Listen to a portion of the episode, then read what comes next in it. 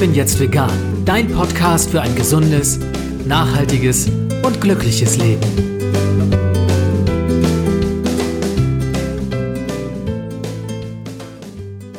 Hey und herzlich willkommen zum Ich bin jetzt vegan Podcast. Mein Name ist Jens Herrndorf und ich freue mich, dass du auch in dieser Episode wieder dabei bist. Mein heutiger Interviewgast bezeichnet sich selbst als Gerechtigkeitsfreak. Als Undercover-Journalist ist er seit Mitte der 1990er Jahre für die Rechte der Tiere im Einsatz. Im Namen des Vereins Soko Tierschutz deckt er Missstände und Tierrechtsverstöße in ganz Deutschland und den Nachbarländern auf und verschafft denen eine Öffentlichkeit, die selbst keine Möglichkeit haben, sich zur Wehr zu setzen. Wir unterhalten uns darüber, wie er im Alter von 14 Jahren zum Tierrechtler wurde, wie seine Undercover-Recherchen ablaufen, welchen Gefahren und Anfeindungen er durch seine Arbeit ausgesetzt ist, wie er es immer wieder schafft, die Medien für seine Themen zu interessieren und warum man in seinem Job Tiere nicht zu sehr lieben sollte. Herzlich willkommen, Friedrich Möllen. Hallo. Hallo Friedrich, schön, dass wir es geschafft haben. Das Interview, das können wir meinen Hörerinnen und Hörern gleich mal verraten. Das war eigentlich schon vor drei Tagen angesetzt, aber du musstest kurzfristig auf einen Einsatz. Was genau war da los? Ja, es ist halt so, das ist bei uns nicht viel anders, als wenn man mit der Feuerwehr versuchen würde, ein Interview zu äh, planen. Wenn ein Notfall reinkommt, dann muss man handeln und in Zeiten von Corona mag das Handeln vielleicht eingeschränkt sein, aber solange Tiere noch leiden, ähm, sind wir auch im Einsatz äh, unter den Möglichkeiten, die wir haben. Darfst du erzählen, was ihr da ganz konkret vorhattet an dem Tag? Man muss nicht nachdenken, was das überhaupt war. Mir war. Es waren schon wieder so viele Sachen dazwischen. Aber das war tatsächlich eine Missstandsmeldung, wo wirklich äh, gravierende Zustände auf einem Hof waren. Und äh, der sind wir nachgegangen. Allzu sehr möchte ich da noch nicht ins Detail gehen, weil die Landwirte hören immer ganz gerne mit. Wir werden auch noch vieles anderes zu besprechen haben. Von daher lass uns einfach einsteigen ins Thema Friedrich. Wenn dich jemand fragt, was du von Beruf bist, wie würdest du dich selbst bezeichnen? Oder anders gefragt, ist die Bezeichnung radikaler Tierrechtler korrekt für dich? Undercover-Journalist? Wo findest du dich da wieder? Naja, ich arbeite mit journalistischen Methoden. Ich habe jahrelang als Journalist gearbeitet, aber aktuell würde ich mich tatsächlich als Tierschützer bezeichnen. Ähm, radikal, ähm, das ist Auslegungssache. Ähm, ich finde, äh, wenn dann als konsequenter Tierschützer, weil alles andere ist Unsinn. Und äh, der Begriff Tierrechtler, nicht umsonst äh, habe ich den Verein Soko Tierschutz ja Soko Tierschutz genannt und nicht Soko Tierrecht, weil ähm, zum guten Tierschützer oder Tierschützerinnen-Dasein gehört die Umsetzung der Tierrechte und das Leben der Tierrechte einfach dazu. Das ist ein Teil des Tierschutzes. Und wer Tierschutz ernst nimmt, der muss auch vegan leben und muss die Tierrechte leben. Und ich möchte diesem Begriff Tierschutz eigentlich so ein bisschen die Deutungshoheit zurückgeben, die ihnen von äh, gewissen Tierschutzverbänden genommen wurde, wo Tierschutz nämlich zu Tiernutz gemacht wurde. Nämlich eigentlich, dass man den Begriff Tierschutz missbraucht, gebraucht, um Tiere auszubeuten und nur ihre Ausbeutung zu verfeinern. Und deswegen sage ich immer, ich bin Tierschützer und ich habe einen Tierschutzverein, aber halt so, wie Tierschutz eigentlich ausgelegt werden sollte. Der Weg in den Tierschutz war ja für dich nicht unbedingt vorgezeichnet. Dein Vater hat in einem Fleischgroßhandel gearbeitet und du hast mal in einem Interview gesagt, dass er wusste, was die Fleischindustrie für ein Drecksladen ist. Das ist ein wortwörtliches Zitat. Nichtsdestotrotz wird es im Hause Möhn nicht ganz friedlich geblieben sein, als du im Alter von 14 Jahren von deinem Entschluss erzählt hast, vegan zu leben und Tierrechtler zu werden. Wie ging das so vor sich? Ja, mein Vater sagt ja immer so, die Einschläge kommen näher und die hatte er schon eine Weile, denke ich, gehört. Ich war ja auch schon mit 12 und 13 aktiv für verschiedene andere Sachen, artenschutzmäßig, gegen Atomtests etc. Und ähm, als dann äh, ja, dieser Fernsehbericht lief über die Ferkelkastration, der für mich ja dann ausschlaggebend war, da weiter mich zu informieren und dann auch vegan zu werden. Das ging ja alles rasend schnell, habe ich meine Eltern ziemlich überrumpelt. Ähm, so richtig harte Konfrontationen gab es da eigentlich kaum. Ist auch nicht so mein Stil, aber natürlich, meine Mutter war erstmal not amused, weil sie dachte, ich bin irgendeiner Sekte anheimgefallen. Mein Vater dachte, na, das wird schon wieder, solange er mich mit meinem Lieblingsspiel Speck versorgt. Also die haben das eher versucht, so ähm, mit Ködern wieder auf die für sie richtige Richtung zu bringen. Aber die kennen mich ja auch schon zu dem Zeitpunkt länger und wussten, dass wenn ich mir mal was im Kopf gesetzt habe, dass das hält. Wobei es gibt eine Szene mit einem Schafkopf, von der du mal erzählt hast. Ja, also mein Vater war ein Fleischesser der ehrlichen Art, meine ich mal zu sagen. Also der aß wirklich alles am Tier. Also ähm, es gab da äh, auch gerne mal Lüngerl, also Lunge vom Tier oder so eine Suppe, die allgemein nur aus irgendwelchen Eingeweiden bestanden hat. Und es gab da halt auch diesen Schafkopf. Und äh, Schafkopf ist ja in vielen Ländern der Welt ein sehr übliches Gericht. Und äh, ja, also da habe ich ihm dann mal was dazu hingeschrieben und das äh, äh, löst dann natürlich keine Freude aus. Ich war aber währenddessen auch beschäftigt, gegen meine Oma zu kompanisieren wegen dem Rauchen. Ähm, also das, äh, die wussten schon, mit wem sie es in der Familie zu tun haben und deswegen haben sie es dann auch relativ schnell aufgegeben. Mein Vater hat mir dann ein Jahr fast nur Rösti serviert. Ich weiß nicht, ob das ein letzter verzweifelter Versuch war, ähm, mich wieder irgendwie zum Fleisch zu bringen oder einfach nur Verzweiflung, weil er nicht wusste, was er sonst kochen soll. Aber es ist ja auch das gute Recht der Jugend zu rebellieren. Später wurde dein Vater tatsächlich so etwas wie dein Verbündeter für dich und hat dich auch unterstützt und dir auch geholfen, wenn es um deinen Job ging. Ja, das ging sogar relativ schnell, nachdem mein Vater gesehen hat, ähm, dass ich da nicht abzubringen bin. Ähm, es war schon immer seine Herangehensweise und das finde ich eigentlich sehr toll, zu sagen, bevor der Junge Mist baut, erklärt man ihn lieber, wie man äh, das richtig macht. Und da hat er mir dann auch bei den ersten Recherchen sozusagen geholfen. Zum Beispiel sind wir mal nach Ungarn gefahren und haben da Betriebe seiner ehemaligen oder damaligen Geschäftspartner abgeklappert, dass ich mal eine Geflügelbrüterei sehen konnte konnte einen Truthahnbetrieb, einen Schlachthof und konnte auch so erste Fotos machen. Also er hat sich dann dieser Sache schon gemein gemacht und wie du vorher schon gesagt hast, er wusste ja, was die Fleischindustrie für ein Laden ist, hat ja auch Anekdoten vorher schon erzählt am Frühstückstisch oder mal mittags dass er in irgendeine Lagerhalle reinkam in Osteuropa und da waren lauter ungekühlte Fleischabfälle drin. Und dann meinte er, ja, ist das fürs Tierfutter? Und dann meint die, nee, nee, das geht zurück in die Dose für den Menschen. Und er wusste, was das ist. Und äh, deswegen hat er mich dann auch unterstützt. Äh, ich habe auch mein erstes Nachtsichtgerät von ihm geschenkt bekommen. Ich glaube mit 15 oder so. Hat dein Vater so ein bisschen versucht, über dich was gut zu machen? Das weiß ich nicht. Er lebt nicht mehr, man kann ihn nicht mehr fragen. Er hat dann am Ende gesagt, er will jetzt weniger Fleisch essen und so. Ich glaube nicht, dass er wirklich mit den Tieren gefühlt hat, die er containerweise irgendwie durch die Gegend ähm, disponiert hat. Aber ich glaube schon, dass ihm klar war, dass in der Branche sehr viel falsch läuft und dass das, was ich mache, auf jeden Fall Sinn macht. Du hast vorhin schon den ersten Rechercheeinsatz beziehungsweise die ersten Einsätze erwähnt. Du bist über einen Bekannten, über einen Tierrechtler aus Salzburg zu deinen ersten Einsätzen gekommen, beziehungsweise auch zu deinem allerersten Einsatz und der hat dich auf eine Recherchetour eingeladen und du hast damals gar nicht so recht gewusst, was unter diesem Begriff Recherche überhaupt zu verstehen ist. Das hat sich ein bisschen anders rausgestellt, als du es ursprünglich erwartet hattest. Ja, ja, also ich war ja da sowieso der Exot. Also in dieser Initiative gegen Tierversuche in Salzburg war ich ja der einzige Veganer. War auch ein ganz witziger Moment, als ich zum ersten Mal zu denen kam. Ich hatte die ja altmodisch im Telefonbuch raussuchen müssen, dann anrufen. Dann hieß es ja, es gibt einen Infostand in Salzburg in der Getreidegasse. Und dann bin ich dahin und habe mich halt vorgestellt, habe auch gesagt, ich bin vegan. Und dann meinte einer von denen, ja, ja, wir sind hier natürlich alle vegan. Habe ich mich erstmal gefreut und dann habe ich gemerkt, dass es ein Witz ist. Ähm, dass da natürlich keiner vegan war und dementsprechend war ich ein Exot.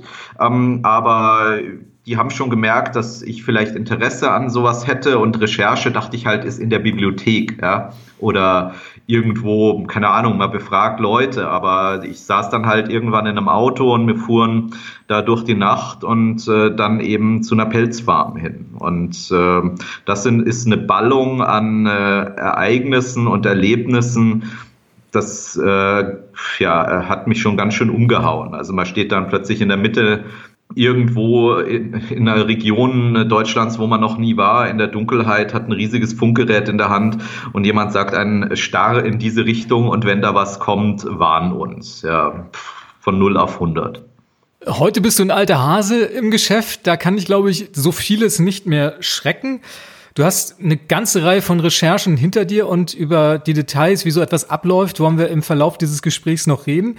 Lass uns aber kurz mal die Bandbreite deiner Tätigkeiten skizzieren. Du hast gerade die Pelzfarm erwähnt, das ist das eine, es geht um Schlachtbetriebe. Wo bist du überall tätig? Wo recherchierst du, beziehungsweise wo recherchiert der Verein Soko Tierschutz überall? Also man muss, wenn man im Tierschutz effektiv arbeiten möchte, muss man sich Grenzen setzen. Das ist ein Fehler, was viele machen. So nach Motto, ich springe von einem zum anderen und vom Hundertste ins Tausendste und irgendwann bin ich ausgebrannt. Deswegen habe ich mir relativ schnell Grenzen gesetzt und gesagt, ich arbeite zur Nutztierhaltung, zur industriellen Nutztierhaltung. Das heißt nicht, dass ich mich nicht auch mal mit Welpenhandel oder exotischen Tieren oder Zirkussen beschäftigt habe, aber ich sehe das, die Nutztierhaltung, einfach als das Kernproblem unserer Zeit. Und auch das entscheidende Problem, was die Wende bringt. Wenn wir es schaffen, die Nutztierhaltung ähm, zu verändern bzw. abzuschaffen, dann wird das auch die Zirkusse und verschiedene andere Ausbeutungsbereiche dahin raffen. Und deswegen konzentriere ich mich mit aller Kraft auf Hühner, Schweine, Rinder, Puten, ähm, aber auch auf Wachteln, Kaninchen und den Bereich Tierversuche. Das sehe ich auch als Tier, als Nutztierhaltung an, sind ja Messinstrumente sozusagen, weil das auch sehr wichtig ist, ähm, um der Gesellschaft zu zeigen, dass, ähm, dass es auch da notwendig ist, wenn man es vermeintlich um die Gesundheit geht, also um den tiefsten Egoismus und nicht nur um ein Geschmackserlebnis. Die Bandbreite ist groß, wie wir gerade sehen, und du hast höchstwahrscheinlich sehr schnell festgestellt, dass du auch sehr konkrete Vorstellungen davon hast, wie du deine Arbeit ausgestalten möchtest. Und nicht zuletzt ist deshalb daraus auch der Verein Soko Tierschutz entstanden. 2013 war das. Was genau hat es mit dem Verein auf sich und wie kam es zur Gründung? Ja, schnell ging das ja nicht. Ich hatte ja bis dahin eine ziemliche Odyssee hinter mir von äh, Mitarbeit und Involvierung in verschiedene Initiativen und Organisationen. Habe ja auch als freier Journalist gearbeitet, eigene Fernsehbeiträge gemacht. Ich war bei Vier Pfoten, ich war bei Animal Peace ganz am Anfang und habe halt immer mal wieder gesehen, hm, ja, das ist eigentlich nicht so der, das mein Ding. Bei Vier Pfoten dachte ich, ich könnte da irgendwas Positives bewirken man kann auch nicht sagen, dass nichts Positives bewirkt wurde in der Zeit, aber im Endeffekt hat man gemerkt, dass diese großen Tiernutzorganisationen eben eigentlich eine Symbiose eingegangen haben mit der Ausbeutung der Tiere und äh, kein wirkliches Interesse an einer äh, Evolution oder gar Revolution haben. Und deswegen war irgendwann klar, man geht entweder zu einer Organisation, die es wirklich gut macht, oder man macht was anderes. Es hätte zwar eine Organisation in Deutschland gegeben, wo ich sage, die machen das wirklich ziemlich gut, aber leider von der Arbeitsweise zu eingeschränkt sind. Also zum Beispiel das Thema Tierversuche eigentlich ziemlich außen vor lassen. Und deswegen kam ich dann doch zu dem Punkt, okay, macht mal was Neues, macht das ganz anders. Auch von Anfang an die Zielrichtung, klare Konzentration auf die wirklich schwierigsten Probleme, auf die, die alle anderen ähm, teilweise ausgrenzen. Zum Beispiel bei, äh, der, bei anderen Organisationen wurde gesagt, zu Truthähnen arbeitest du nicht, weil die bringen kein Geld. Also war eines der ersten Themen, was wir bei Soko gemacht haben, Truthähne. Auch wenn sie für manche Leute nicht schön anzusehen sind. Und dann vielleicht der Spendenbeutel nicht so locker hängt. Ähm, und andere Bereiche halt auch, dass man Menschenschutz und ähm, Menschenrechte auch einbezieht. Also nicht Hauptsache für die Tiere, sondern einfach für Erde, Mensch und Tier. Also Umweltschutz, Tierschutz und Menschenrechte gehören zusammen. Und deswegen bin ich ja auch äh, wirklich immer am Predigen gegen Gewalt, kein Einsatz von irgendwelchen Straftaten, Brandanschläge oder was es da alles im Tierschutz schon gegeben hat. Und auch kein Hass gegen Menschen. Auch wenn man manchmal entsetzt ist, was Menschen Tiere antun. Nun ist die Soko Tierschutz ja kein Alleingang von dir, sondern ein Verein. Wie genau seid ihr strukturiert? Wie hast du deine Mitstreiter gefunden und wie viele Leute seid ihr heute? Ja, also Soko Tierschutz ist nach wie vor einer der kleinsten Tierschutz, Tierrechtsvereine in Deutschland. Wir sind momentan ein Team von, würde ich mal sagen, so zehn Leute. Und äh, dann gibt's natürlich noch einen Unterstützerkreis von noch weiteren, vielleicht 30, 40. Und theoretisch, wie wir es letztes Jahr unter Beweis gestellt haben, sind wir in der Lage, auch tausende Leute zu mobilisieren, auch sehr kurzfristig. Das macht uns schlagkräftig. Aber ansonsten ist das Konzept nach wie vor klein bleiben, effektiv effektiv bleiben, Speerspitze sein, sozusagen Türöffner für die anderen, die Sachen machen, die andere nicht können oder wollen und damit auch der Bewegung an sich neue Perspektiven verschaffen. Das war halt zum Beispiel bei den Schlachthöfen so. Es gab ja kein Footage aus Schlachthöfen in Deutschland, bis wir dafür gesorgt haben, dass alle Leute wussten, wie es da drin aussieht. Du hattest so ein bisschen deine Skepsis beziehungsweise auch deine Erfahrungen mit anderen Tierschutz, Tierrechtsorganisationen skizziert. Ist es denn so, dass ihr euch heute als Soko Tierschutz eher dann auch separiert oder sucht ihr den Kontakt und die Zusammenarbeit auch mit den anderen Organisationen? Kommt halt gerade äh, darauf an, wer da kommt. Also wenn das jetzt so Organisationen sind, die die Nutzung von Tieren als äh, ja, ähm, nicht verhandelbar ansehen ähm, und oder zum Beispiel halt auch aktiv Tierausbeutung unterstützen. Es gibt ja diverse sogenannte Tierschutzorganisationen, die Gütesiegel auf Fleisch, Milch oder Eiprodukte kleben und damit auch Geld verdienen. Das ist halt eine rote Linie, die werden wir nicht überschreiten. Aber ansonsten sehe ich schon die Notwendigkeit zu kooperieren, wo es geht, weil wie gesagt, wir sind ganz wenige und um dann effektiv zu sein, muss man natürlich äh, Synergien nutzen. Ähm, manche manchmal auch mit unerwarteten Partnern. Jetzt bei der LPT-Sache hat der Tierschutzbund relativ viel dabei zu beigetragen, ähm, in mancher Hinsicht, gerade bei der Rettung der Tiere. Ähm, und es gibt natürlich Tierrechtsorganisationen in Deutschland, in Europa, die wirklich eine gute Arbeit machen. Und da hilft man sich natürlich schon ein bisschen. Aber wie ich schon erwähnt habe, viele von den Sachen, die wir machen, sind so komplex und so aufwendig, und teilweise auch so gefährlich, dass das wir nur alleine machen können. Kurz zur Erklärung für meine Hörerinnen und Hörer. LPT ist ein Versuchslabor bei Hamburg, dessen Machenschaften ihr kürzlich aufgedeckt habt. Genau, das war natürlich eine der größten Geschichten ever ähm, und äh, die ja zu zwei Tierlaborschließungen bisher geführt hat.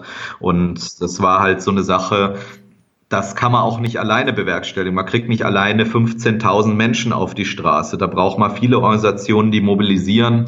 Und ich bin auch der Meinung, dass es da eine ganz gute Solidarität bei den Organisationen gibt, die sich wirklich für Tiere einsetzen. Dieser gesellschaftliche Druck, der steht ja manchmal auch erst am Ende der Arbeit. Voraussetzung ist ja überhaupt erstmal die Vorgänge transparent zu machen, die in solchen Betrieben oder auch in solchen Laboren vor sich gehen. Schildere unseren Hörern und Hörern doch mal exemplarisch, wie deine Arbeit abläuft. Ich nehme an, am Anfang bekommt ihr einen Hinweis auf einen Tierrechtsverstoß. Und wie werden die zunächst mal an euch rangetragen und was sind dann die nächsten Schritte? Wie verfahrt ihr dann? Ja, genau. Also früher war ja eigentlich der Weg, man fährt in der Gegend rum und guckt sich irgendwie Tierhaltungen an, auf gut Glück. Da findet man natürlich auch viel, weil ich sage ja eigentlich immer, jeder Schuss ist ein Treffer bei einer Tierhaltung. Also es gibt immer Missstände. Aber diese Fälle, die wir bearbeiten, diese ganz speziellen, echt äh, extrem abartigen Fälle, Schlachthof Bad Iburg, der sich auf ähm, den deutschlandweiten Handel mit schwerkranken, verletzten Rindern spezialisiert hat und so, die kriegt man nur über Insider. Und das ist tatsächlich unsere, unser größtes Trumpf, wo wir, wo wir auch weltweit wahrscheinlich einzigartig sind. Wir haben ein Netzwerk von äh, Informanten und Informantinnen in der Landwirtschaft, in Schlachthöfen, Tiertransportfahrer, Futtermittelfahrer, alles Mögliche aus der Branche, die uns mit Informationen versorgen, weil das Leute sind, die zwar in dieser Branche arbeiten, aber das alles nicht mehr aushalten. Und die erreichen uns per E-Mail, per WhatsApp, ähm, äh, per Post, manchmal anonym, manchmal sind das jahrelange Beziehungen zu solchen Leuten, wo man natürlich erstmal Vertrauen aufbauen muss. Aber das macht für uns natürlich ein unglaubliches Moment der Schlagkraft aus, weil wir halt tatsächlich über diese Branche unglaublich viel wissen, manchmal mehr als die selber und dann halt sehr überraschend an Punkten mit unseren äh, Ermittlungen zuschlagen können, wo die einfach nicht damit rechnen. Und das ist, äh, ja, das äh, ist natürlich immer viel Arbeit, diese Informanteninformationen zu checken, auch zu bewerten, was ist übertrieben, was ist ein Nachbarschaftskonflikt, was ist vielleicht eine Falle, aber bisher ist es ganz gut gelaufen. Ihr arbeitet da mit einer Vielzahl von Menschen zusammen. Du hast es gerade gesagt, es ist eine gewisse Schwierigkeit, sowas auch zu überprüfen. Wie sorgt ihr dafür, dass die Menschen, die mit euch zusammenarbeiten, auch wirklich eure Ideen mittragen und vielleicht äh, nicht jemand sind, der ja Böses im Schilde führt? Ja, also ich sage immer so spaßeshalber Spitzel sind willkommen, solange sie vernünftig mitarbeiten. Grundsätzlich hab, haben wir da nicht viel zu verbergen. Natürlich manche ähm, Herangehensweisen und Taktiken möchte ich jetzt hier nicht äh, groß thematisieren, weil sonst der Gegner weiß, wie das funktioniert. Aber im Großen und Ganzen, denke ich mal, können sich das die Leute, ob gute oder böse, auch vorstellen. Ähm, es ist so, wir sind ja ein sehr kleines Team und man merkt schnell bei den Menschen, die sich bei uns melden, was, äh, wie die ticken und ob die eventuell falsch sind. Es gibt da auch gewisse Taktiken, wie man das besser rausfinden kann noch, aber wie gesagt, dazu schweige ich mich aus. Grundsätzlich die Leute, die bisher versucht haben, uns zu infiltrieren, sind sehr schnell aufgeflogen Manchmal ist es nahezu witzig, wenn irgendjemand sagt, hey, ich will mal bei euch mitkommen und dann geht man auf sein Facebook-Profil und findet lauter John Deere-Traktoren. Das ist schon mal kein besonders gutes Zeichen, ähm, weil die Auswahl an bio-veganen Landwirten ist noch überschaubar. Also es ist... Ähm, vor allem ist es ja so, dass wir nicht besonders viele Leute brauchen. Es melden sich bei uns sehr viele Leute, die sagen, hey, ich möchte da mal mit und so. Aber erstens wie gesagt, wir brauchen wenige Leute, die wirklich sehr spezialisiert und professionell arbeiten. Und auf der anderen Seite ist es auch so, wenn dann Leute mal mitkommen, dann merken die ganz schnell, wie hart, wie kompliziert und teilweise auch wie schrecklich langweilig diese Arbeit ist. Und so trennt man die Adrenalin-Junkies und Verrückten von den Leuten, die wir wirklich brauchen. Und am Ende wird man ja auch mit Bildern und Eindrücken konfrontiert, die nichts für zart beseitete Seelen sind. Und du hast selber mal gesagt, dass man Tiere nicht zu sehr lieben darf, um deinen Job zu machen. Wie würdest du denn selber dein Verhältnis zu Tieren alternativ bezeichnen? Oder anders gefragt, wie gehst du auch mit den Eindrücken um, die du von diesen Einsätzen mitbringst? Ja, das ist nicht einfach. Also grundsätzlich würde ich mich jetzt nicht als den großen Tierliebhaber bezeichnen, so wie es viele Haustierleute praktizieren. Ich habe ein, hab eine gesunde Distanz zur Tierwelt. Ich tue die nicht unnötig vermenschlichen oder zu nah an mich ranbringen, bis auf ein paar Tiere, die ich wirklich besonders gerne mag, wie zum Beispiel Enten oder Oktopusse. Ähm, aber es ist, äh, es ist natürlich immer schwierig, wenn man im Prinzip mit Leid, Tod und Verderben dieser Tiere ständig zu tun hat. Ähm, ich will gar nicht erwähnen, was ich mir gerade jetzt vorher vor diesem Gespräch alles wieder angucken musste und gestern und vorgestern, dann ist es wichtig, dass man das trennt. Also in meiner Freizeit oder so fasziniert mich natürlich die Tierwelt unglaublich. Ich ähm, schätze Tiere auch sehr, wie sie sich verhalten ähm, und alles. Aber in der Arbeit muss man da einfach eine Barriere aufbauen, dass man in dem Moment halt einfach seinen Job macht genauso wie ein Rettungssanitäter einen offenen Bruch richtet. Ja, der denkt jetzt auch erstmal nicht drüber nach, was ist das für ein Mensch? Ist das ein besonders netter Mensch oder finde ich den sympathisch? Sondern mal hilft und macht seinen Job so, wie es sein muss. Und das ist nicht immer durchzuhalten. Es gibt schon Momente, wo das im Prinzip dann durchschlagen wird, weil die Erlebnisse so heftig sind. Aber da ist es halt dann wichtig, dass man das im Team dann auch ähm, äh, ja irgendwie wieder ausgleicht, ähm, auch mal einen Witz über irgendwas macht, wo Leute vielleicht denken würden, das ist aber makaber. Aber wer schon mal im Rettungsdienst oder im Krankenhaus gearbeitet hat, weiß, dass das Coping-Sachen sind, wo, um mit Dingen fertig zu werden. Im Alltag ist es ja auch vielfach so, dass das Leid der Tiere komplett ausgeblendet wird. Es spielt viel zu wenig eine Rolle in der täglichen Diskussion und in unserer Gesellschaft. Es ist ein Nischenthema, obwohl wir Tag für Tag mit den Bildern und auch mit den Produkten konfrontiert werden. Als Tierrechter ist das, denke ich mal, auch eine ja, verzweifelte Situation für dich oftmals. Wie erklärst du dir diese Ignoranz der Menschen? Oder anders gefragt, hast du das Gefühl, dass auch das am Ende auch nur ein Schutz ist, um sich mit diesen Dingen nicht auseinandersetzen zu müssen? Was sagst du dazu aus deiner Sicht? Ja, der Mensch ist ein Verdrängungstier. Das äh, kann gut sein, wie bei mir. Ich verdränge auch Sachen. Ähm, aber es kann auch sehr schlecht sein, wenn Leute Realitäten ausblenden und dementsprechend großen Mist bauen. Und das ist tatsächlich was, was für mich schwer zu ertragen ist, wenn man dann im Supermarkt sieht und sieht, was für ein Schrott da auf dem Band äh, vor mir liegt. Und ich weiß ja wirklich zu jedem Produkt die Bilder und Realitäten. Oder im Restaurant oder das äh, Fleischesser-Bingo, wenn einen wieder einer volllabert mit irgendwas, irgendwelchen tollen Argumenten, wo er meint, die hätte man noch nie gehört, der Löwe und der Regenwald und was, was man halt so kennt als Veganer. Da, da muss man sich schon teilweise sehr zusammenreißen und deswegen setze ich da auf eine maximale Bubble. Also ich möchte einfach in meinem Privatleben ähm, mit äh, solchen Leuten relativ wenig bis gar nichts zu tun haben. Ich, das ist meine Safe Zone, ähm, wo, wo ich mit Menschen zusammen bin, die Tiere respektieren. Und das ist übrigens auch die Antwort auf die Frage, ich liebe Tiere nicht, aber ich respektiere sie und behandle sie fair. Und ich denke mal, das wäre schon sehr einfach wenn da, das mehr Leute tun würden, würde dieser Planet äh, nicht so grauenhaft aussehen. Du gehst ja dann auch, beziehungsweise ihr als Soko Tierschutz sehr offensiv in die Öffentlichkeit mit euren Themen. Das ist beabsichtigt. Und auch du mit deinem Namen, es war zwischenzeitlich mal anders, du hast ja auch mal unter Pseudonym gehandelt. Und die Folge ist dann auch durchaus, dass ihr ja angefeindet werdet als Verein oder auch du als Person. Wie gehst du damit um?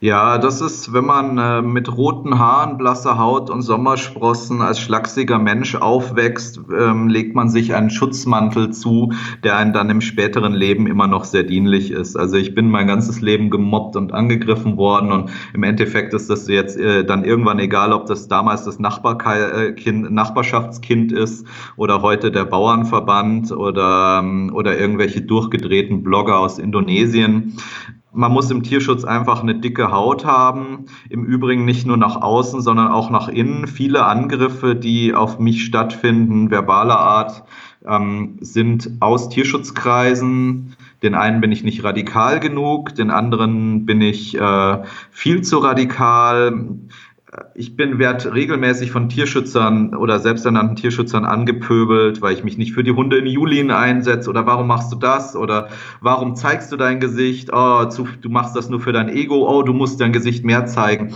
Man kann es den Leuten nicht recht machen. Und da ist es halt auch wichtig, eine dicke Haut zu haben, das nicht an sich rankommen zu lassen.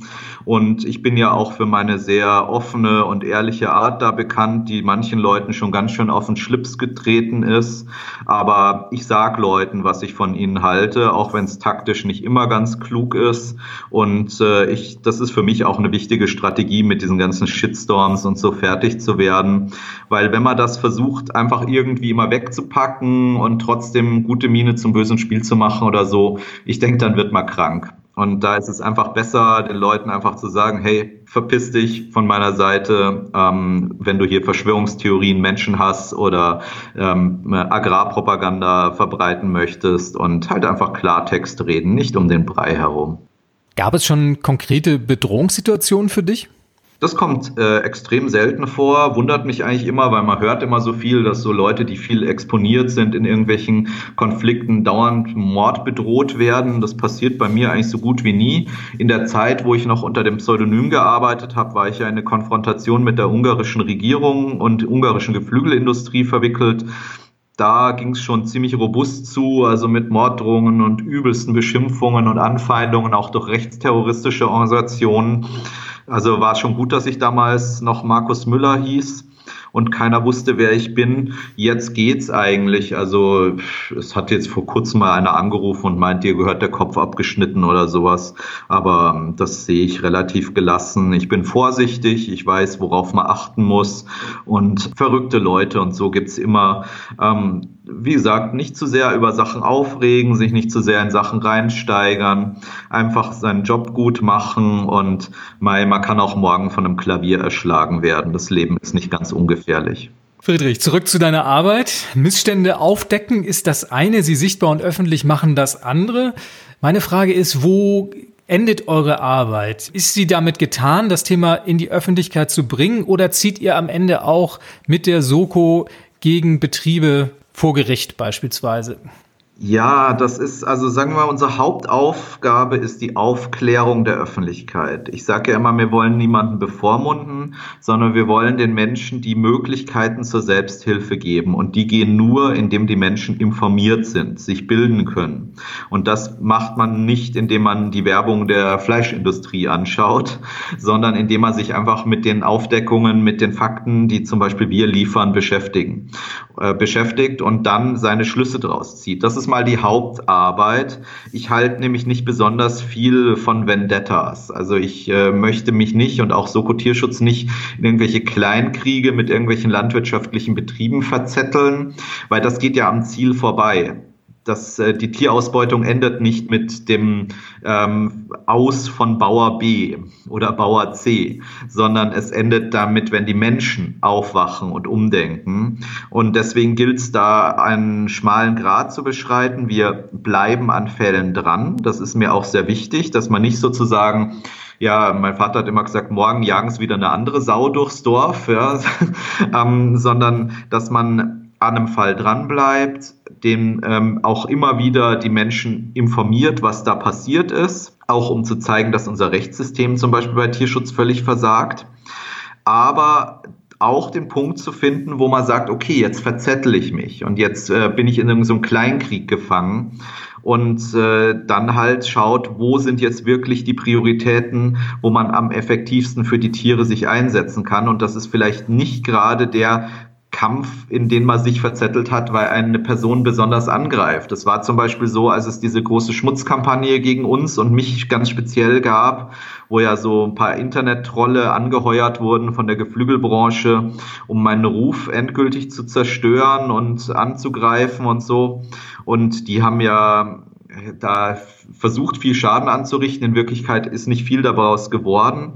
Aber das ist natürlich was, da fühlt man sich besonders persönlich angegriffen und betroffen. Und natürlich wäre das verlockend gewesen, die Leute an die Wand zu fahren, juristisch und da die bis vor Gericht und sonst was zu zerren und auszuspähen und gegen die was zu unternehmen. Aber damals habe ich gesagt, okay, reiß dich zusammen. Das mag zwar eklig gewesen sein, was die da alles veranstaltet haben, aber wichtiger ist es jetzt, ähm, gegen deren Auftraggeber vorzugehen und gegen das System, was das alles möglich macht. Und dann halt, ja, zurück zum Alltagsgeschäft, der nächste Tierausbeutungsbetrieb aufdecken.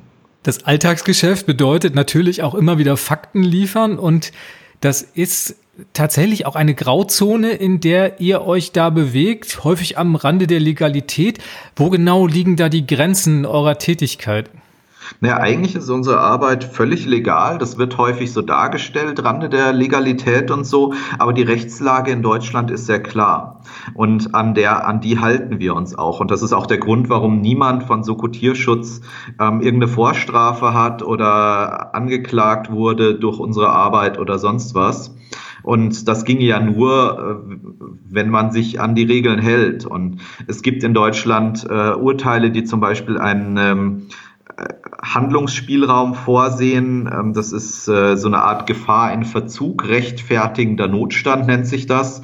Wenn halt gewisse Mechaniken des Staates versagen zum Schutz der Tiere, ist man durchaus in der Lage, Grenzen legal zu überschreiten. Bekannteste Fall ist ja das Scheibe-Einschlagen im Sommer bei einem bei einem Hund, der da am Verrecken ist.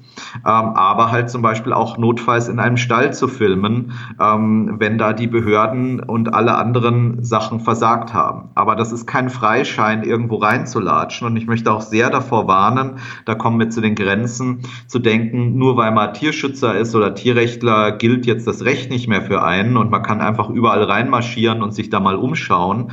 Das ist erstens illegal, zweitens sehr gefährlich. Entweder weil man in der Güllegrube verschwindet, weil da überall äh, Chaos herrscht oder unter Umständen eins auf die Nase bekommt. Und die Grenzen für Soko-Tierschutz sind ganz klar vom Recht gesetzt und natürlich auch äh, Gewalt, Dro ähm, Drohungen oder sonst was anzuwenden, persönliche Anfeindungen gegen Personen, Familien, das äh, wollen wir nicht und da wehren wir uns auch vehement dagegen, auch wenn die Forderung immer groß ist. Heute haben wir diesen Hof veröffentlicht, wo die Tiere bis ähm, zur Hälfte der Füße in der Gülle stehen und dann fragen natürlich alle, wer ist das, wer ist das? Den an den Pranger. Nee, es geht nicht um den, es geht ums System, was das möglich macht. Und deswegen das System muss an den Pranger. Und das ändert nichts dran, wenn man da irgendeinen einzelnen Bauern anfeindet. Anfeindung, Verantwortung ist da mit Sicherheit auch ein Thema. Ja, es ist aber, denke ich mal, heutzutage auch gar nicht so einfach, mit Tierschutzthemen immer wieder gehört zu werden. Wie schaffst du das? Wie schafft ihr das, immer wieder Aufmerksamkeit zu erregen und eure Themen auch in den Medien zu platzieren? Das ist sogar sehr, sehr schwer, weil die Medien neigen natürlich immer dazu zu sagen, das hatten wir doch schon mal. Warum sollten wir darüber jetzt schon wieder berichten? Es ist skurril, dass der Journalismus offenbar nicht ähm, bei, speziell bei Tieren nicht wahrnimmt, dass es äh, erst recht wichtig ist, über etwas zu berichten, wenn es eigentlich als gegeben hingenommen wird. Ja, ähm, aber das der hat man ja in anderen Bereichen häusliche Gewalt und so auch. Es ist Alltag und deswegen ist es nicht mehr berichtenswert. Und deswegen ist es wichtig, dass man einerseits gute Kontakte zu Journalisten und Journalistinnen hat, dass die halt auch wissen, wenn ich anrufe, da kommt was Interessantes, sehr seriös und sehr faktenbasiert zu arbeiten. Tierschützer übertreiben gerne aus irgendeinem Grund, finde ich auch ziemlich äh, übel. Und dass man sich da halt ganz klar abhebt, dass dann die Presse weiß, wenn Soko sich meldet, dann ist das was wo man auch drüber berichten muss und die Recherchen so machen, dass man halt tatsächlich Bilder und Informationen an die Öffentlichkeit kriegt, die einen Neuigkeitswert haben. Das ist halt so wie so ein Würfel. Die eine Seite hat man schon gesehen, aber der Würfel hat halt mehr Seiten. Und dann muss man halt ähm, vom Würfel Hähnchenmast mal die Seite 5 anschauen, die bisher kaum jemand gesehen hat. Und da ist eigentlich, ähm, also ich sage immer, ich habe eigentlich alles schon gesehen und werde ständig wieder überrascht von der Tierausbeutungsindustrie, von neuen Facetten der Abartigkeit. Also das werde ich wohl nicht mehr erleben, dass ich da alles gesehen habe und die Journalisten und Medien erst recht nicht. Man hat dennoch so ein bisschen das Gefühl, dass eine gewisse Sensationsgier befriedigt werden muss und ihr seid am Rande auch mal mit in diese Mühlen hineingeraten. 2014 gab es einen Beitrag von Stern TV über Tierversuche an Affen am Max-Planck-Institut für biologische Kybernetik in Tübingen. Und die Aufnahmen, die stammten aus einer verdeckten Recherche der Soko Tierschutz und wurden dann wegen ihrer tendenziösen Aufmachung auch stark kritisiert. Am Ende ist das Labor dennoch eingestellt worden, beziehungsweise die Versuche wurden eingestellt. Welche Schlüsse aber habt ihr jetzt speziell aus dieser Aktion für euch gezogen und für eure Arbeit? Die Stern-TV-Berichte zum Max-Planck-Institut und unsere Undercover-Recherche sind meiner Meinung nach journalistisches Gold gewesen. Also die waren wirklich sehr gut recherchiert, sehr fundiert, also auch weit über dem, was man normalerweise beim RTL gewöhnt ist. Und das ist das, warum dann äh, das Max-Planck-Institut sozusagen versucht hat, panisch ähm, diese RTL-Karte zu ziehen, zu sagen, ja, RTL hat da was mit, Geräu mit Musik untermalt. Und es ging wohl auch um die Jodfärbung, die aussah wie Blut. Ja, aber das ist ja Fake News. Das ist ja Fake News. Man muss sehr aufpassen, denn nur weil das Max-Planck-Institut etwas oft genug wiederholt hat, wird es dadurch nicht wahr. Und die haben von Anfang an waren die in totaler Argumentationsnot. Sie wussten, sie sind ertappt worden, auch bei rechtswidrigen Sachen, bei wirklich grausamsten Sachen. Und dann haben sie sich in der Not halt zwei Karten gezogen. Einerseits haben sie einfach behauptet, wir hätten etwas falsch gemacht oder Stern TV. Stichwort Jod, das wurde nie behauptet, was äh, das, äh, aber da alleine, dass die MPI-Leute dann immer gesagt haben, es wurde behauptet, die Journalisten sind äh, heutzutage auch nicht unbedingt die besten teilweise, die schreiben einfach ab und dann wird es irgendwann wahr.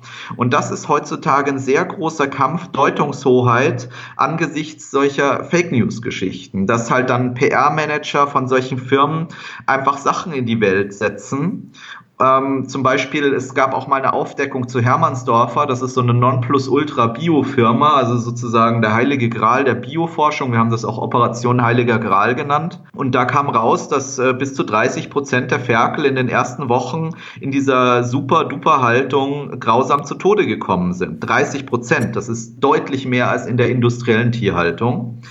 Aber dann behaupteten die PR-Leute von der Firma, wir hätten uns ja nur über einen blutigen Eimer mit einem Abgang von der Geburt aufgeregt. Und dieses Bild wurde immer wieder gezeigt und immer wieder behauptet, ja, da ging es darum, dass da Blut neben, einer, neben einem Tier ist, was gerade geboren wurde. Darüber haben wir uns nie aufgeregt. Das war auch nicht das Thema. Aber dann wird darüber gesprochen und nicht mehr über die 30 Prozent Verluste. Das sind einfach PR-Taktiken und da muss man vorsichtig sein. Also wie gesagt, Stern TV hat da einen ganz guten Job gemacht. Ich bin manchmal bei anderen Beiträgen schon ein bisschen traurig, dass man irgendwie den Kern der Story nicht so trifft. Aber ein Affe, der jetzt Löcher im Kopf hat und ähm, sich da die Haut und die Fäden vom Kopf kratzt, der wird nicht viel grausamer, weil man ein bisschen Musik dazu abspielt. Kurz zurück nochmal zu meiner Frage. Welche Schlüsse zieht ihr daraus dann für eure Arbeit? Du sagtest, es ist wichtig, die Deutungshoheit zu gewinnen. Wie kann man sich gegen solche PR-Aktionen als kleiner Verein dann wehren? Ja, einerseits mit sauberer Vorarbeit, mit sauberer Nacharbeit, dass man halt einfach, wenn dann sowas gemacht wird, klar beweisen kann, dass die Leute lügen. Das ist ja auch der Grund, warum uns niemand verklagt, weil die Leute ganz genau wissen, dass sie vor Gericht gegen uns verlieren würden. Und Stichwort Klagen. Ähm, wir haben Zähne. Also wer uns angreift, wer uns verleugnen will, wir haben ein Team von Anwälten, auch sehr, sehr guten, die für uns arbeiten. Und äh, wenn es allzu doll wird von irgendeiner PR-Drecksschleuder, ähm, dann können wir auch zurückschlagen und dann wird es halt für die sehr teuer.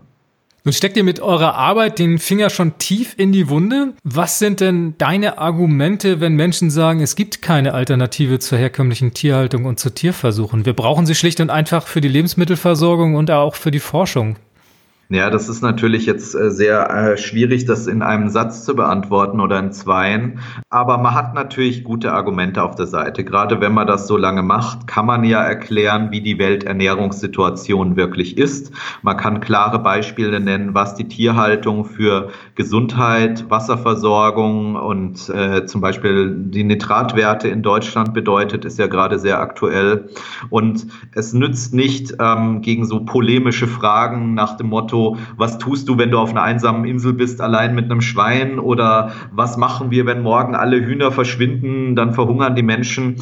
Da nützt es nichts mit Polemiken zu kontern, sondern einfach mit Fakten. Auch wenn die Leute dann wieder versuchen, einen in diese Ecke zu drängen, die wollen ja, dass man verzweifelt oder dass man dann aggressiv oder besonders emotional reagiert.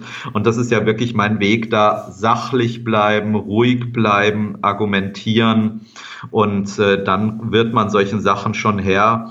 Die Tierausbeutungsindustrie äh, steht auf tönernen Füßen und darunter sind noch zig wackelige Bücher gestapelt.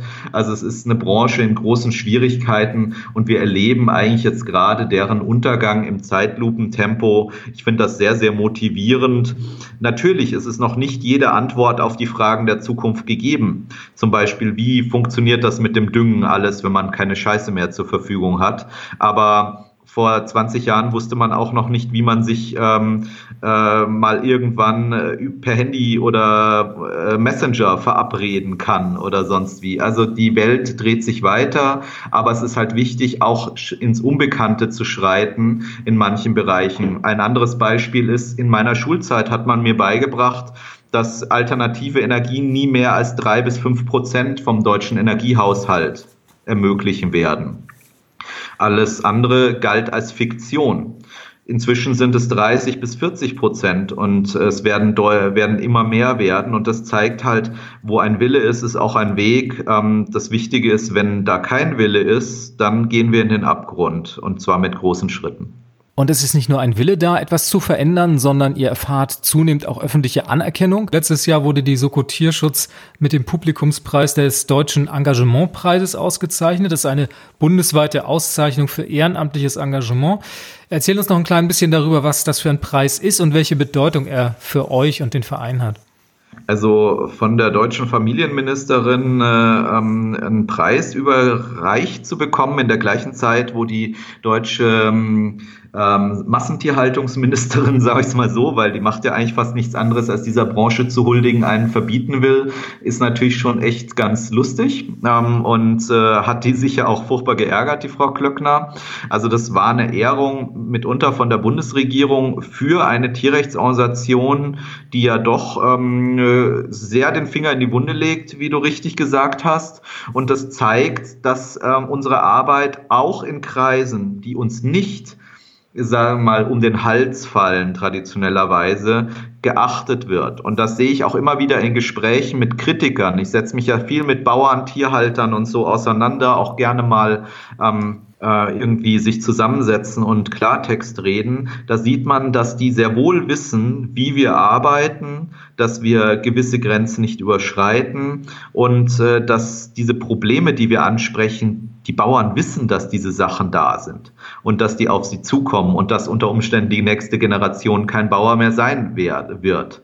Aber das verdrängen sie halt und werden von den Agrarverbänden in eine polemische Art und Weise in irgendeine Konfrontation reingezwungen. Und deswegen, ich schätze, dass unsere Arbeit von vielen Leuten, auch Gegnern, geachtet wird. Und ich finde, es ist wichtig, dass man sich da immer wieder austauscht, weil sonst kriegt man so einen Tunnelblick und wird im Prinzip, äh, ähm, nimmt Sachen nicht mehr richtig wahr. Friedrich, wann ist eure Mission erfüllt? Oder fragen wir mal anders, was muss passieren, dass die Soko Tierschutz ihre Arbeit aufgeben kann und sich auflösen kann? Naja, Ende der industriellen Tierausbeutung wäre schon mal ein wichtiger Schritt. Also das ist ja unser Klient sozusagen, die Massentierhaltungs- und Tierversuchsindustrie. Ich denke mal, wenn die den Bach runtergeht, ich denke, das wird noch so 20 Jahre dauern bei Massentierhaltung, geht das relativ zügig, weil die Branche, wie gesagt, die ähm, hat große Probleme, globale Erwärmung, internationale Konflikte und so weiter und natürlich auch ethischer Fortschritt werden der den Gar ausmachen. Und äh, wenn das äh, erreicht ist, denke ich mal, könnten auch andere Leute die Kleinarbeit übernehmen, weil ich habe immer gesagt, ewig möchte ich das nicht machen, weil das ist zwar eine schöne, erfüllende Arbeit, aber auch sehr gefährlich und sehr stressig. Und ich kann mir auch was vorstellen zu machen, was nicht damit zu tun hat, dass einen ständig Leute irgendwie am liebsten umbringen würden. Okay, dann muss ich natürlich jetzt noch fragen, was das sein könnte. Ach ja, ich ähm, kann mir gut vorstellen, tatsächlich ähm, Bücher zu schreiben, und zwar nicht über Tierschutz. Ich kann mir gut vorstellen, Schmuck herzustellen, irgendwas, was Leuten Freude macht ähm, weil ich lebe natürlich in einer ständigen Situation der Konfrontation in den sozialen Medien, wo ständig ein, um alles um die Ohren gehauen wird, ähm, auch manchmal juristische Angriffe oder äh, Beleidigungen und so. Ich weiß gar nicht, wie viele Bauern mich gerade wegen meinem letzten Gülle-Post hassen. Also da kann man sich natürlich schon vorstellen, dass es schön wäre, einen Job zu haben oder eine Aufgabe, wo man die Leute in erster Linie glücklich macht und nicht in einer äh, ständigen Konfrontation ist. Das kann ich gut verstehen, Friedrich. Aktuell bestimmt uns natürlich ein Thema und das ist das große Thema Corona. Kannst du schon Folgen für die Tierhaltung absehen? Also in der Landwirtschaft, wir hören es allenthalben, vielen Arbeitskräfte, die Versorgungswege funktionieren vielleicht auch nicht mehr so wie gewohnt. Gibt es da Auswirkungen auf die Betriebe, die ihr normalerweise im Fokus habt? Ist da irgendwas im Schwange? Nicht allzu viel. Also das äh, wird man jetzt sehen in den nächsten Wochen, wenn natürlich immer mehr Leute krank werden, isoliert werden oder Arbeitskräfte nicht mehr kommen können, dann geraten die irgendwann in Schwierigkeiten. Natürlich erstmal die größten Elemente der Branche, die Großschlachthöfe, die sind am verwundbarsten bei solchen Dingen. Aber es ist ja so, dass die Tierausbeutungsindustrie ähm, als einzige Branche fast bisher völlig unberührt geblieben ist, weil während ähm, mich der Freistaat Bayern mehr oder weniger zu Hause einsperrt und andere Leute ähm, äh, nicht mal mehr ihre normalen Geschäfte betreiben dürfen, darf die Tierausbeutungsindustrie immer noch schalten und walten, wie sie will. Ich war erst vor kurzem draußen, habe mir das angeschaut, dass die Schlachthofmitarbeiter immer noch in Bussen durch die Gegend gekarrt werden, auf in Schreck schrecklichsten Quartieren in Stockbetten leben. Und äh, da sieht man, diese Branche gilt als so wichtig für, äh, für dieses kranke System, dass man selbst in so einer krassen Situation wie Corona die jetzt einfach weiter machen lässt. Auch um den Preis, dass sich noch mehr Leute anstecken.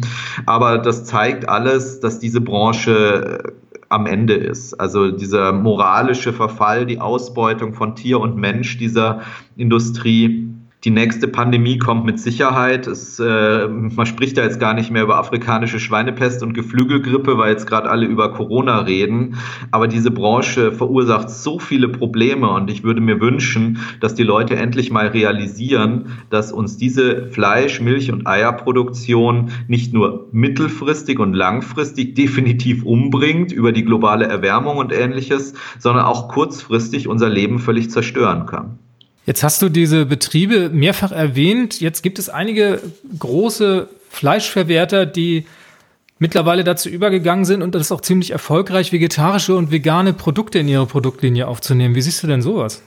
Ich finde das super. Also ich habe da durchaus schon ein paar Streitgespräche geführt mit Leuten. Einerseits, die grundsätzlich das kapitalistische System ähm, und so ablehnen. Ich würde, äh, bin zwar kein Fan von dem System, aber es funktioniert zumindestens.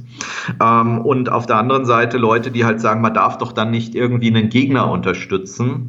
Aber ich bin der Meinung, dass es immer einfacher ist, einen Gegner zu verändern, als ihn zu zerstören wenn ich jemanden jetzt sozusagen an die Klippe stelle und bedrohe und sage, so springen, dann wird er kämpfen bis zum letzten. Wenn ich ihm sage, da ist die Klippe, aber hier geht ein Weg zu ähnlichen Profiten und äh, mit mehr Nachhaltigkeit und keinem Tierleid, dann ist das die bessere Methode und deswegen esse ich die Produkte auch ähm, und äh, finde, dass das wahrscheinlich ein mächtiges Mittel in Zukunft sein wird, dass sich diese Branche verändert, weil es ist natürlich einfacher, ein paar Konzerne zu verändern, als hunderttausende Tierhalter einzeln zu überzeugen. Und ich bin mir sicher, dass äh, Firmen wie Wiesenhof oder so in einigen Jahrzehnten keine Tierprodukte mehr produzieren, weil die sind ja nicht dumm. Die sehen, wie sich die Welt verändert. Die Dummen werden auf der Strecke bleiben. Die werden halt einfach pleite gehen. Wer redet heute noch über Kodak? Ja, das war mal Weltmonopolist für Filme und dachte halt, es wird immer auf irgendwie Gelatine belichtet war ein Fehler. Ähm, und das, man kann noch viele weitere Beispiele. Wer spricht heute noch über Nokia? Und genauso wird es bei der Fleischindustrie und Milchindustrie sein. Die einen checken es und polen sich um und die anderen springen halt über die Klippe. Das Statement lassen wir mal so stehen, Friedrich. Wenn man nun nach diesen vielen spannenden Einblicken in eure und in deine Arbeit sich darüber informieren möchte, was ihr als Soko Tierschutz macht, was du speziell auch mit deiner Arbeit machst, wo kann man sich informieren oder möglicherweise sogar aktiv einbringen oder euch unterstützen? Also das Beste ist tatsächlich das äh, gerne gehasste Facebook. Ich hasse es auch. Also ich sage immer, Facebook äh, richtet bei mir mehr Schaden an als jeder andere Problem in meinem Leben mit riesigen Konzernen oder Mafia oder sonst was. Ähm, aber trotzdem, das ist halt, unser Verein wird hauptsächlich über Smartphones gemacht. Also wir machen sehr viel mobil und da ist halt Social Media, Facebook, Instagram Weg, sehr schnell zu kommunizieren und zu vernetzen. Und deswegen bei uns ist wichtig, natürlich sich informieren, unsere Appelle zum Protest zu nutzen. Mundpropaganda ist sehr wichtig, halt unsere Sachen weiterzutragen und nicht enttäuscht sein, wenn wir uns nicht melden mal oder so, weil es, wir sind halt ein sehr kleines Team. Wir wollen bewusst nicht irgendwie zig Festangestellte anhäufen, wo wir dann nur noch mit Bürokratie beschäftigt sind.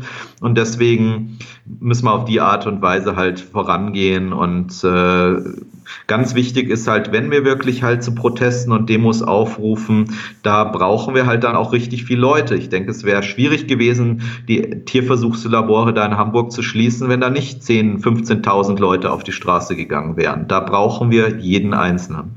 Mit diesem Aufruf schließen wir das Interview. Friedrich, ich sage ganz, ganz herzlichen Dank für dieses tolle Gespräch. Ich wünsche euch weiterhin viel Erfolg bei der Arbeit und ja, dass du nicht mehr so lange an die Wohnung gefesselt bist und wieder loslegen kannst. Naja, ähm, ich bin ja, man darf sich noch äh, bewegen als äh, Journalist und auch als Tierschutzverein gibt es Möglichkeiten. Aber natürlich ist es eine Verpflichtung momentan, diese Seuche einzugrenzen und das sollte jeder ernst nehmen und nicht auf Verschwörungstheorien oder Fake News reinfallen. Danke. Ich danke dir. Bis denn. Jo, ciao.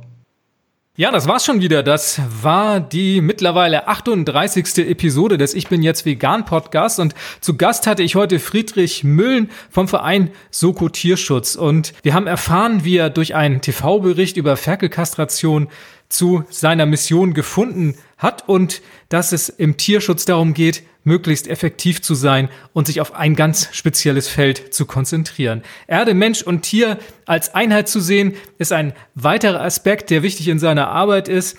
Und am Ende sollte man nicht vergessen, auch eine gesunde Distanz zu den Tieren und als Tierschützer auch eine dicke Haut mitzubringen. Ich hoffe, du hattest Spaß beim Zuhören. Alle Links und Infos findest du wie immer unter www.ichbinjetztvegan.de slash podcast und diesmal mit der 038 für die 38. Episode. Herzlichen Dank, dass du dabei warst. Wir hören uns nächsten Monat wieder. Mein Name ist Jens Herrndorf und ich sage Danke und Tschüss.